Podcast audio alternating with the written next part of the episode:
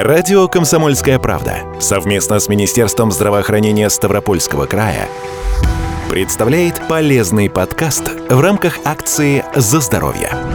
Сейчас в мире известно более полутора тысяч инфекционных заболеваний. Благодаря вакцинации люди научились предотвращать только 30 самых серьезных из них. В национальный календарь прививок, разработанный Минздравом, включена вакцинация от 12 инфекций, которые наиболее опасны и которыми легко заболевают дети во всем мире. Прививки еще от 16 болезней внесены в национальный график вакцинации по эпид-показаниям. Общероссийский календарь прививок составлен для среднестатистического человека. При этом всегда Всегда есть исключения и особый подход к пациентам с определенными диагнозами. В их числе люди с ревматическими аутоиммунными заболеваниями.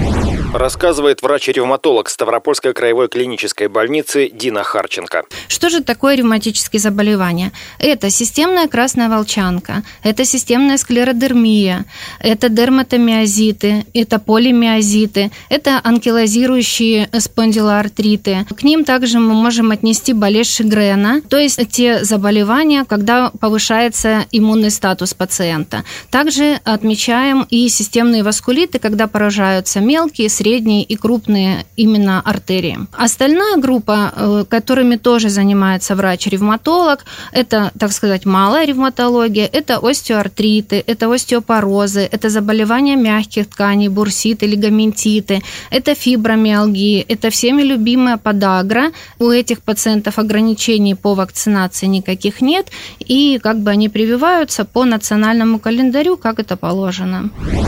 Аутоиммунные заболевания – это те, при которых иммунитет человека работает неправильно. Он принимает свои клетки за чужеродные и борется с ними, вызывая тяжелые, в том числе инвалидизирующие состояния. Пациентам с такими болезнями назначают иммунодепрессанты. Это препараты для искусственного угнетения иммунитета. От дозировки принимаемых препаратов зависят показания или противопоказания к вакцинации.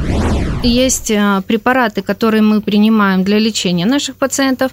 Это парацетамол, нестероидные противовоспалительные, гидроксихлорохин и сульфасалазин – это не иммуносупрессивные препараты. Здесь никаких ограничений по вакцинации нет. Теперь следующая структура идут низкодозовые иммуносупрессивные препараты. Это глюкокортикостероиды, преднизолон – до 20 мг в сутки, то есть 4 таблетки.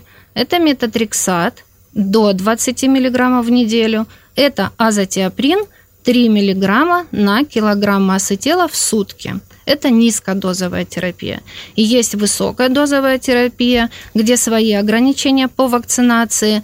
Это, соответственно, преднизолон, глюкокортикостероиды выше 20 мг в сутки. Это метатрексат выше 20 мг в неделю. Это азотиоприн выше 3 мг на килограмм массы тела. И циклофосфан, ну и генно-инженерные препараты биологические. С каждым больным вопрос о вакцинации решается индивидуально. Если пациент принимает большие дозы препаратов, специалисты пытаются снизить объемы лекарств, чтобы можно было привиться. Если это невозможно, вакцинация обсуждается уже по жизненным показаниям. Например, прививка от гриппа делается всем без исключения. Ее можно отложить, при этом абсолютных противопоказаний здесь нет. Но эта прививка только одна из многих. Это вакцинация против пневмокока. Вообще в идеале она проводится, мы рекомендуем лицам после 65 лет, но она разрешена с 19 лет, и поэтому особенно тем пациентам, которые страдают хроническими заболеваниями. Это бронхиальная астма, сахарный диабет и любые другие аутоиммунные заболевания. Здесь уже вакцинация показана от, в раннем возрасте. Дальше идут э, вакцины против э, столбняк, дифтерия, коклюш. Это тоже не живая вакцина. Мы ее разрешаем ставить всем по календарю, причем здесь ревакцинация бывает через 10 лет. И единственное, может э, компонент коклюш вызывать какие-то там аллергические реакции, поэтому есть вакцина бесклеточная коклюша, она очень хорошо переносится, ее даже можно ставить там беременным женщинам, поэтому мы их рекомендуем. Сейчас прививка вакцина против Э, гепатита А и Б, особенно если пациент выезжает в эндемичный район по гепатиту А, то мы, конечно, рекомендуем вакцинировать. Клещевой энцефалит Но для нас это не очень актуальная тема. А вот Урал, Сибирь, если пациент выезжает в эти регионы, то тоже рекомендуем поставить вакцину. Кроме того, вакцинацию от вируса папилломы человека, который вызывает рак шейки матки, рекомендуют проводить детям до начала половой жизни. Но тем, кто страдает системной красной волчанкой, нужно привиться до 25 лет, поскольку именно эта группа пациентов подвержена такому онкологическому заболеванию. На что еще важно обратить внимание, вакцины бывают неживые и живые. Основу последних составляют ослабленные микроорганизмы, возбудители болезней. Именно к ним нужно относиться особенно осторожно. Живые вакцины на иммуносупрессивной терапии, на больших дозах иммуносупрессивной терапии, они могут обострять именно то заболевание, по поводу чего мы вводим вакцину. Поэтому мы рекомендуем это делать с осторожностью. Обязательно консультация врача для оценки э, рисков и пользы от этой вакцины, да, и тогда уже решаем вопрос, прививать или не прививать. Но, опять-таки, смотрите, если вакцина – это корь, краснуха паротит, то если пациент получает иммуносупрессивную терапию, и в его регионе возникла вспышка кори или краснухи, здесь обязательно обсуждаем вопрос о вакцинации, потому что краснуха вообще это такое заболевание, особенно женщины, которые планируют зачать ребенка или беременные женщины, это очень тератогенное заболевание, поэтому на этот момент тоже надо обратить внимание.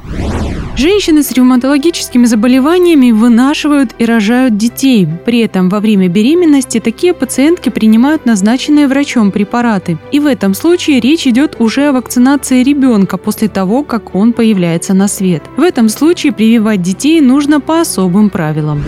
У нас есть эм, заболевания, которые пациентки во время беременности получают такие препараты, как ингибиторы фактора некроза опухоли. Это биологические препараты, генно-инженерные препараты. В принципе, они применяются до третьего триместра. И вот мамочка должна обязательно сказать неонатологу, педиатру, что она получала данный препарат, и ребенку, естественно, вакцинацию надо немножко отложить. Какими вакцинами? БЦЖ, это живая вакцина, она проводится в родильном доме, да, полиомиелит, ротавирусная инфекция, вакцина есть против ротавирусной инфекции. Вот надо через полгода начать прививать ребенка, а эти полгода как бы воздержаться. Многие даже здоровые люди сейчас оказались на распутье по поводу прививок от коронавируса. COVID-19 – новое заболевание, а вакцина от него еще моложе, что и вызывает опасения у многих. Есть ряд противопоказаний для такой иммунизации. Что касается ревматологических заболеваний, специалисты считают, что проблема инфекции настолько важна для ревматологии, что тут все средства хороши, и самое лучшее из них – это вакцинация. Сразу скажу, что эти вакцины не живые. То есть от пациента, который сделал вакцинацию, заболеть, заразиться никак невозможно. Это уже на этом поставим точку, да. Доступно у нас три вакцины. Ну вот четвертая вышла, да, это спутник, спутник Лайт, это Эпивак и это Ковивак. А, сразу скажу, что приоритета в вакцинах нет какую пациент пожелает, такую поставит или какой там есть в его населенном пункте. Но все исследования, конечно, проведены по спутнику ВИ. Это да. Опять-таки общие правила. То есть пациент должен быть в легкой или в ремиссии степени активности, принимать малые дозы иммуносупрессоров, и глюкокортикостероидов. Ну, естественно, обычные рекомендации, противопоказания к вакцине – это анафилактическая реакция, это беременность кормления грудью с особой осторожностью. Написано «особая осторожность» – это аутоиммунное заболевание. Там нет четкой противопоказания. Там осторожно. То есть это оценивается все лично один на один с пациентом. Оценивается и уже выбираем. Или мы выводим до ремиссии, или мы выводим до легкой степени – если позволяет ситуация, мы отменяем препарат на какое-то время, на неделю в основном, и затем вновь вакцинация и вновь прием препаратов. В любом случае, перед прививкой необходимо проконсультироваться со своим ревматологом, поскольку специалист примет во внимание, какое именно у пациента заболевание, какую терапию он получает и учтет ряд других факторов. Только после этого даст свои рекомендации по вакцинации. Консультативно-диагностическая поликлиника Ставропольской краевой клинической больницы расположена в Ставрополе на улице Симашка, 1. Телефон справочной службы 8 800 700 ровно 74 19.